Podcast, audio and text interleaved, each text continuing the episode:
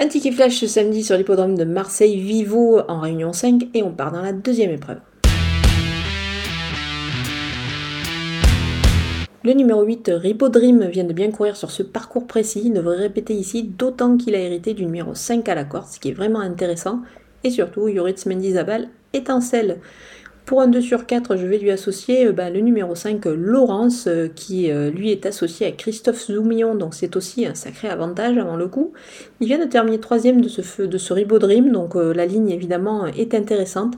Après, pour une petite cote, pardon, je vais garder le numéro 2, Enzo. Son poids redevient plutôt intéressant, donc surveillez ces trois chevaux pour un 2 sur 4.